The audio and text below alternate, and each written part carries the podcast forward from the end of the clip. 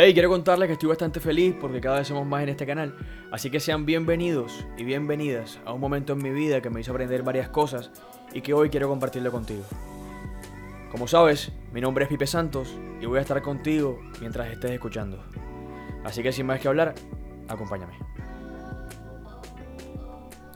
A continuación, el quinto capítulo de esta temporada, titulado La fantasía del amor. Hace un tiempo salí con una persona que a pesar de ser increíblemente linda, tenía la capacidad de mantener una conversación sobre cualquier cosa. Podíamos empezar hablando de por qué a muchas personas les da miedo el simple hecho de intentar hacer lo que les gusta, y de repente terminar hablando de la antigua Grecia o de por qué los dos creíamos que existe un mundo espiritual.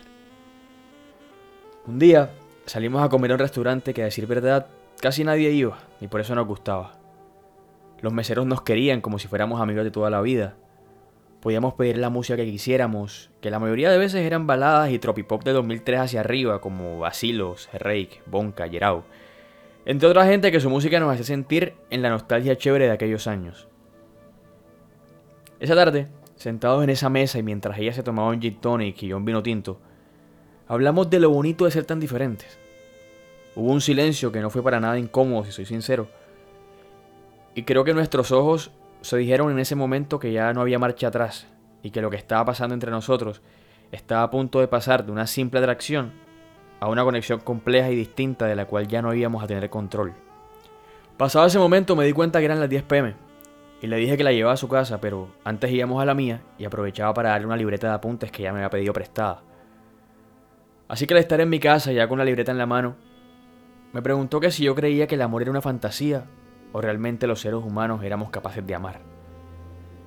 Yo sonreí, pues no me esperaba esa pregunta, y le dije que sí, que realmente pensaba que el amor era una fantasía, pero que al mismo tiempo los seres humanos éramos capaces de amar.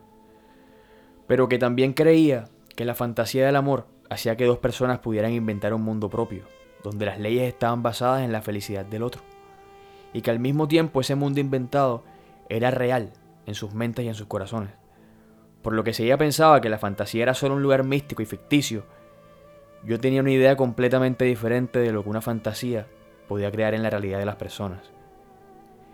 En ese momento, sus dos manos tomaron mi cara, ella miró hacia abajo y me dijo tímidamente que entonces hace 22 años alguien había tomado la decisión de fabricar un mundo para ella.